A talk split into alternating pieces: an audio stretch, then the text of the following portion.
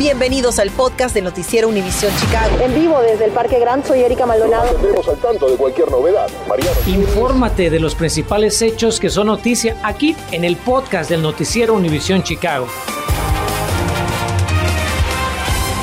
¿Cómo le va? Muy buenas tardes. Abrimos esta edición de las 5 con una noticia que la verdad muchos han estado esperando.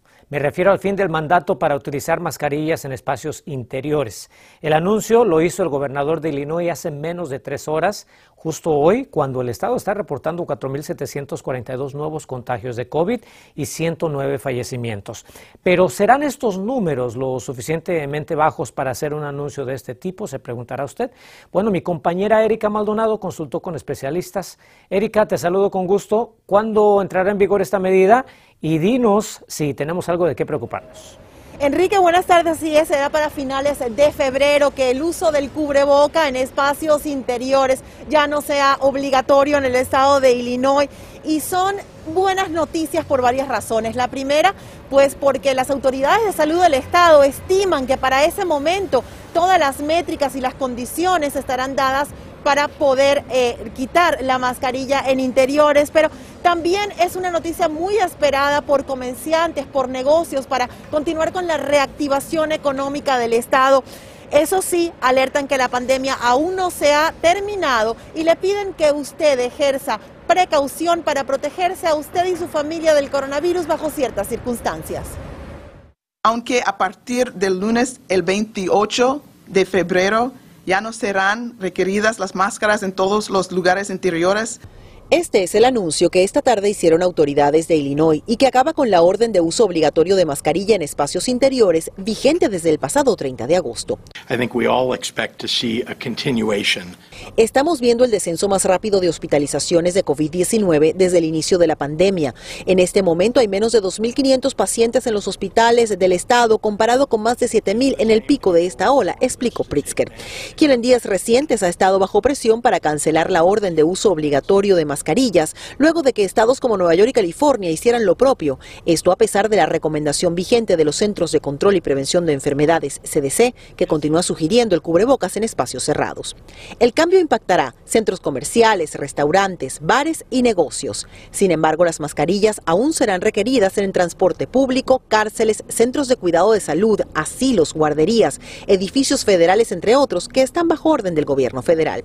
Consultamos con la doctora Juanita Mora sobre esta decisión decisión y el momento en que se toma. ¿Por qué esperar hasta el 28 de febrero para cancelar la orden del uso de mascarillas en interiores? Para que bajen más los números de, este, obviamente, de contagios. La segunda razón, para que ojalá podamos alzar la tasa de vacunación, especialmente en los niños, quizá los más pequeños van pronto elegibles para esta vacuna. Y tercero, que también este, la temperatura mejore para que no haya tanta propagación del virus en el interior donde no hay mucha ventilación. Autoridades también pidieron al público que respeten negocios que decidan continuar requiriendo la mascarilla y a personas que por razones de salud también continúen utilizando el tapabocas. ¿Qué recomendación le tiene usted a las personas que tienen familias y de repente uno de sus miembros está inmunocomprometido o tiene factores de riesgo? Si hay factores de riesgo en la familia o alguien inmunocomprometido del cual estamos muy preocupados en nuestra familia, no bajen la guardia. Continúen usando su mascarilla, continúen este, la distancia social y también usando el sanitante, lavándose las manos frecuentemente, ya que este virus no se ha ido todavía. Y aún hay que recordar que la variante del Omicron, la BA2, que es aún más contagiosa, ya está en nuestra área y podría desacelerar nuestra recuperación. De acuerdo a la doctora Mora, cada persona tendrá que aprender a vivir con el nivel de riesgo para cada actividad y decidir qué es lo mejor dependiendo de sus circunstancias. ¿A cuánto debe bajar la tasa de positividad para que nos sintamos seguros de ir a un restaurante, de ir a una tienda sin utilizar la mascarilla? Donde baje a 2% o a 3%, es cuando entonces podemos empezar a bajar más la guardia y entonces ir a restaurantes, salir a los festivales, etcétera. Pero para eso tenemos trabajo que hacer como una comunidad. Una vez más, a partir del lunes 28 de febrero queda cancelada la orden del uso obligatorio de mascarilla en interiores.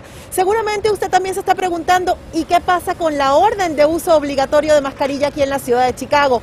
Bueno, autoridades de salud de la ciudad ya dijeron que si las métricas continúan a la baja, ellos también cancelarían aquí en Chicago la orden de uso de mascarilla para el 28 de febrero. Por supuesto, vamos a seguir muy de cerca con toda esta información y también con lo que ocurra en las escuelas de los niños con la mascarilla, pues eh, esto eh, tiene una orden separada a la orden eh, general en el Estado y está en este momento en plena controversia en las Cortes. En vivo desde el centro de Chicago, soy Erika Maldonado. Regreso contigo, Enrique. Buenas tardes.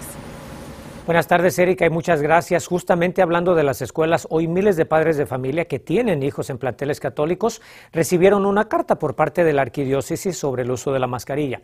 Carmen Vargas nos acompaña ya en vivo desde Cícero para decirnos qué es lo que dice este documento y cómo lo están tomando los padres. Cuéntanos, Carmen. ¿Qué tal, Enrique? Muy buenas tardes. Te cuento que por medio de esta carta los padres de familia fueron notificados de que a partir del día de mañana el uso de cubrebocas será opcional en algunas escuelas católicas, incluyendo esta de Nuestra Señora de la Caridad aquí en Cícero. Y bueno, las reacciones por parte de padres de familia están divididas. A partir de mañana, jueves 10 de febrero, algunas escuelas católicas que pertenecen a la Arquidiócesis de Chicago harán opcional el uso de mascarillas en el condado Lake y la mayoría de los suburbios del condado Cook, incluyendo a la escuela Nuestra Señora de la Caridad en Cícero. Así lo informaron autoridades escolares a los padres de familia a través de un correo electrónico y las reacciones a favor y en contra no se hicieron esperar. Como hemos visto que está aumentando desafortunadamente eh, los contagios. Creo que es una medida mm, grande el que los niños mantengan la mascarilla. Obvio que, que respiren un poquito sin ella, pero entre más protegidos estemos, creo que actuamos con mejor responsabilidad. Cabe señalar que dicha medida no incluye a las escuelas católicas de Chicago, Oak Park y Evanston, donde las mascarillas seguirán siendo un requisito, debido a que los departamentos de salud han emitido órdenes legales que las requieren. Estoy feliz porque creo que es importante para los estudiantes para aprender lenguaje, comunicación social, para estar sociable con otros niños y los maestros. estoy feliz que van a empezar mañana. Es importante destacar que en las escuelas donde las mascarillas sean opcionales, los estudiantes que regresen después de haber estado en aislamiento o cuarentena deberán usar un cubrebocas del sexto al décimo día. ¿Estás a favor o en contra de la decisión que tomaron las escuelas católicas? Pues yo estoy em, en contra. ojalá que todos los papás este, sigan poniendo, poniendo las máscaras a los niños y que sigan este, poniéndose las escuelas para seguir la protección del COVID. La notificación detalla que esta decisión se deriva del hecho que actualmente en las escuelas de la arquidiócesis no hay salones de clase en cuarentena y tampoco hay instituciones donde más del 3% de los estudiantes estén dando positivo al virus.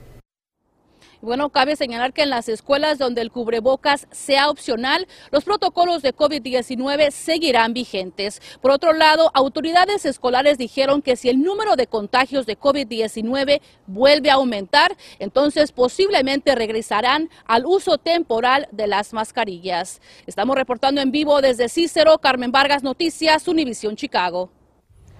Gracias, Carmen. Continuando con el tema de las mascarillas, nos vamos a Gurney, donde esta mañana hubo una protesta porque aún se pide su uso obligatorio. Alumnos han intentado hacer valer el dictamen judicial que anule el mandato estatal de uso de cubrebocas en los planteles educativos. Pero las escuelas han estado regresando a casa a los estudiantes sin mascarilla que han realizado manifestaciones, mientras el distrito ya reafirmó que los cubrebocas pues son y serán obligatorios en sus instalaciones comienzan las pruebas del departamento del tratamiento, perdón, de Pfizer contra el COVID en los niños más pequeños. Actualmente las píldoras están autorizadas para tratar el coronavirus en personas de alto riesgo mayores de 12 añitos. Pfizer anuncia hoy que va a probar su medicamento llamado Paxlovid en menores de 6 a 18 años en este mismo trimestre. La farmacéutica también dijo que ya trabaja en la siguiente generación de su tratamiento contra el COVID. Muy bien, te veremos en minutitos. Gracias, Ligia. Las autoridades hacen un anuncio para tratar de ayudar a las víctimas de tráfico sexual y laboral que va en incremento en la zona. Ya le vamos a decir cómo y dónde. Entérese de cuánto tiempo más tiene para quitar ese objeto o artefacto que utilizó para guardar su espacio de estacionamiento en la calle ahora que nevó, antes de que lo lleven trabajadores de la ciudad. Y sí, sabemos que todo está más caro en el supermercado, pero aún así hay cosas que podemos hacer para ahorrarse dinero. Ya lo contamos.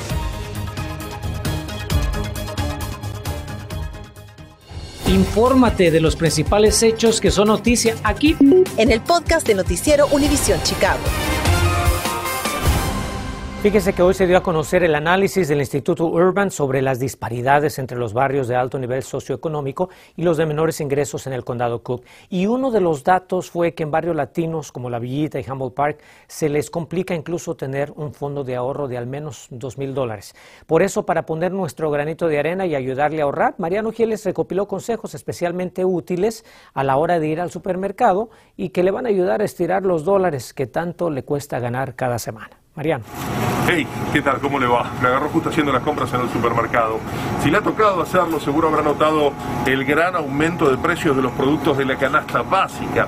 Es que la inflación del año pasado, del orden del 7%, la más alta de las últimas décadas, sin dudas ha dejado su marca en productos de primera necesidad.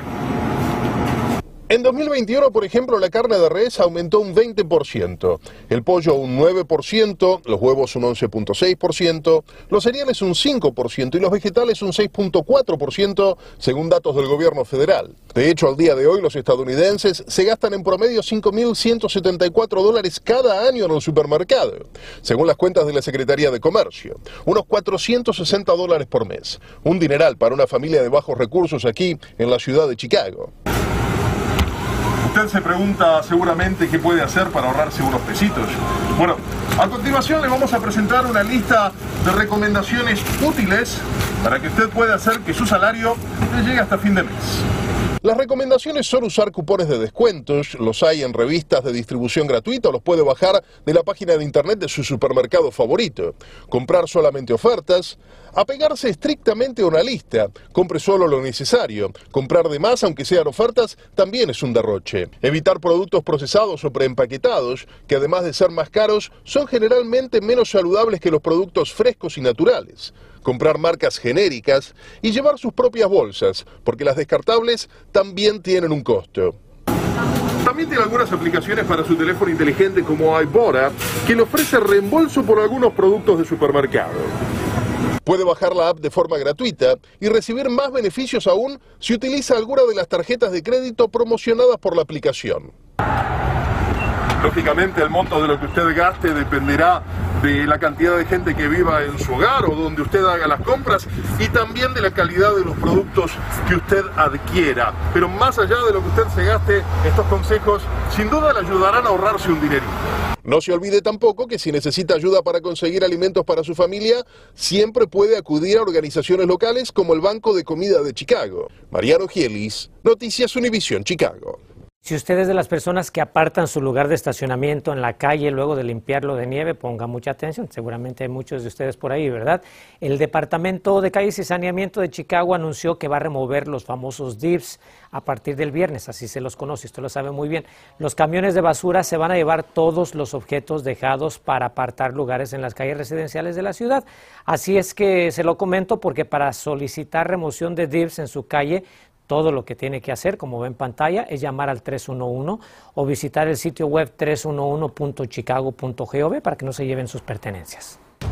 Las calles de Chicago están mejor iluminadas, entérese por qué y cómo esto le va a beneficiar en otros aspectos, además de su seguridad. Continuamos con el podcast del noticiero Univisión Chicago.